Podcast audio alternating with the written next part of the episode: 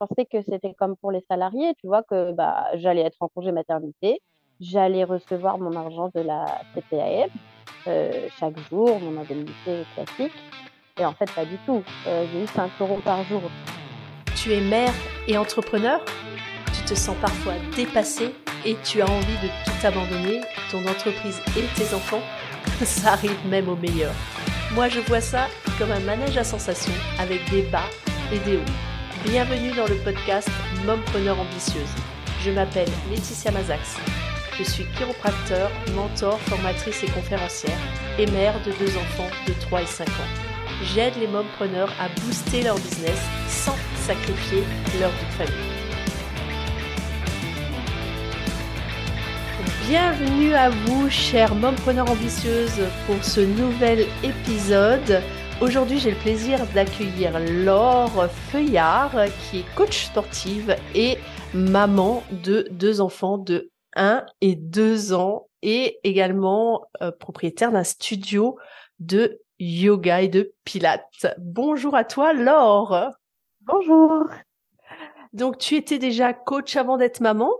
Oui, oui, oui. J'ai j'ai euh, j'ai commencé mon métier de coach à 21 ans, si je dis pas de bêtises, à 20 ans même, à 20 ans.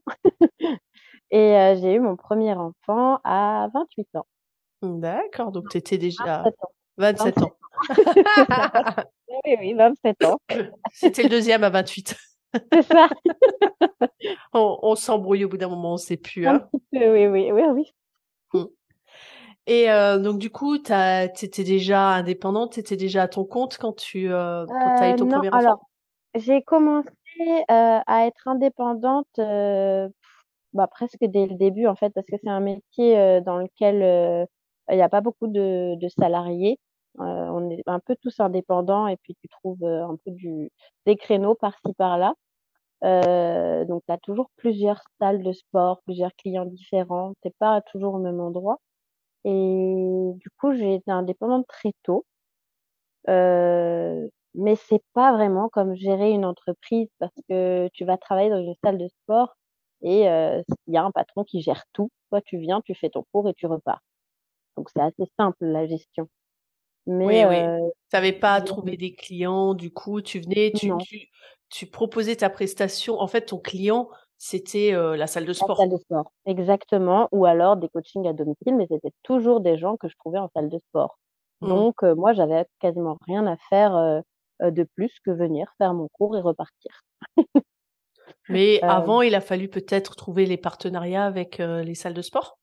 Et ça encore, ça a été assez simple, euh, parce que je travaille en région parisienne, il y a beaucoup de salles de sport, même si oui, ça demande quand même de démarcher, etc. Mais c'est pas, c'est pas si compliqué comme maintenant, quand on a son propre studio et que on doit trouver les élèves. Ça, c'est, ça n'a rien à voir.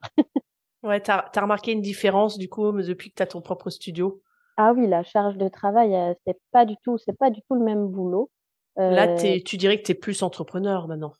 Ah oui, oui, oui, oui, oui, même si j'ai pas encore changé de statut, parce qu'en réalité, je suis toujours auto-entrepreneur, euh, et puis euh, je travaille avec une prof de yoga, donc on est deux à gérer le studio, mais on est toujours sous l'au- l'auto-entreprise, donc chacune a sa partie. Là, euh, c'est un projet de créer euh, une entreprise euh, en association toutes les deux, euh, mais euh, mais c'est vrai que la, le travail qu'on a actuellement, c'est donner des cours et gérer tout ce qui est communication, marketing, gestion, compta, Hmm. secrétariat, Hmm. ménage aussi. Tu découvres tous les métiers de l'entrepreneur, quoi. Ouais, ouais, ouais. C'est vraiment deux choses différentes. Même si j'ai toujours le même statut, toujours le même entreprise officielle, les deux, sont- ça n'a rien à voir. Et puis en plus, j'ai décidé de faire ça euh, entre mes deux enfants, donc le meilleur moment pour créer sa boîte. Puis en plus, tu as, il y a un écart qui est assez faible entre tes deux enfants. Oui, il y a 14 mois d'écart. Ah oui, donc du coup, tu as juste eu le temps, euh, voilà, de... Pas faire grand-chose. J'ai j'ai accouché et peu de temps après, finalement, j'étais déjà de nouveau enceinte. Donc, euh, ça a laissé peu de temps. En plus, c'est un métier où bah, j'ai besoin de mon corps. Donc, euh, ça, ça a quand même été un peu difficile ces deux dernières années. Ça a été un défi pour toi, euh, ta grossesse pour le développement de ton entreprise, quoi, de ton, de ton boulot? Je dirais pas que ça a été un défi. Je dirais que ça m'a quand même euh, un peu mis des bâtons dans les roues, entre guillemets, euh, même si j'aime pas trop donner cette expression quand on parle d'une grossesse. Mais ça, ça m'a empêché d'être aussi active et dynamique que je le voulais. Euh, j'ai dû ralentir sur la, le lancement de l'entreprise, du studio, c'était en septembre. Je devais accoucher fin décembre. Donc, j'étais clairement pas au top en septembre pour euh, à la fois donner des cours en étant enceinte, à la fois euh, gérer tout ce qui était création, enfin, rendez-vous avec des publicitaires, enfin, tu vois, des magazines, des trucs, des machins pour essayer de se faire connaître. Du coup, tu as pu t'organiser pour avoir des indemnités de grossesse? Oh, ah oui, ça c'était encore quelque chose d'incroyable. Euh, la... Alors, pour la deuxième grossesse, ça a été assez facile parce que j'avais déjà tout en tête. Je savais exactement qui appeler euh, si ça, si ça n'allait pas. Mais par contre, pour la première grossesse, euh, j'ai fait partie d'un collectif qui s'appelle, enfin ça a changé de nom maintenant, mais au tout début c'était auto-entrepreneuse en colère pour avoir le congé maternité parce qu'il y a eu plein de problèmes. Et moi, j'ai mis huit mois à avoir mes indemnités pour mon premier enfant. Ah oui. Donc j'avais zéro euro. Enfin, si, j'avais 150 euros par mois. Ce qui, clairement, est un petit peu, euh, un petit peu trop juste, j'ai envie de dire. Et donc, pour avoir vraiment mon taux plein, euh, j'ai dû euh, battre et donc j'avais fait appel à un syndicat. Donc là, ça a été un gros défi pour toi, quoi, être auto-entrepreneur et, et avoir une grossesse, quoi. Ah ouais, ça c'était le pire truc. Tu t'y attendais pas en fait à ça? Tu as pas ah réfléchi? non, non, bah non, je pensais que c'était comme pour les salariés, tu vois, que bah, j'allais être en congé maternité, j'allais recevoir mon argent de la CPAM euh, chaque jour, mon indemnité classique. Et en fait, pas du tout. Euh, j'ai eu 5 euros par jour. Je suis tombée des nues. Je me suis dit, attends, euh, il y a un petit souci là sur le calcul. J'ai appelé, etc. Et puis en fait, il s'avère que mon chiffre d'affaires n'avait pas été pris en compte. Donc, c'est comme si euh, j'avais pas travaillé, quoi. Mmh. J'avais vraiment le, minimum, c'est même moins que le RSA, en fait. Waouh. Ça, c'est un vrai, vrai problème, mais il y a des groupes sur Facebook qui en parlent. Donc, heureusement qu'il y a des groupes euh, sur les réseaux sociaux, ça a pu t'aider à dépasser ce, ce défi à relever, quoi.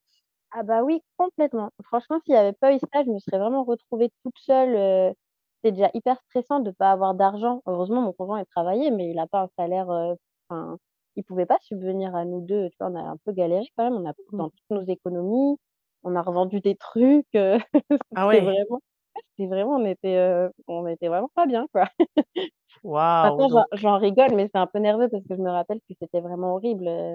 Donc là, on a vu un, un, côté un petit peu galère de ton rôle de maman qui a impacté sur ton rôle d'entrepreneur. Est-ce que tu as des côtés positifs aussi du fait d'être maman sur ton rôle d'entrepreneur? Trouve qu'il y a plusieurs côtés positifs. J'ai plutôt assez de liberté sur mes horaires. Alors évidemment, euh, si je propose un cours de renforcement musculaire en plein milieu d'après-midi, j'aurai personne, on est d'accord. Je suis obligée de travailler quand les gens sont dispo, donc un peu le week-end, parfois le soir. Mais tu vois, j'arrive à avoir deux après-midi dans la semaine où je suis avec mes enfants. J'ai quand même cette liberté dans les horaires. Si jamais, je sais pas, je peux annuler un cours un mois à l'avance en me disant, bah ce matin-là, je vais prévenir mes élèves, mais je ne serai pas là parce que j'ai autre chose à faire. Je vais rattraper mon cours différemment. Donc j'ai quand même de la liberté, c'est assez flexible. Ouais, tu es, libre de décider plus ou moins de déplacer des cours. Oui, oui, complètement. Et tu te l'autorises aussi. Je me l'autorise. Alors c'est toujours compliqué.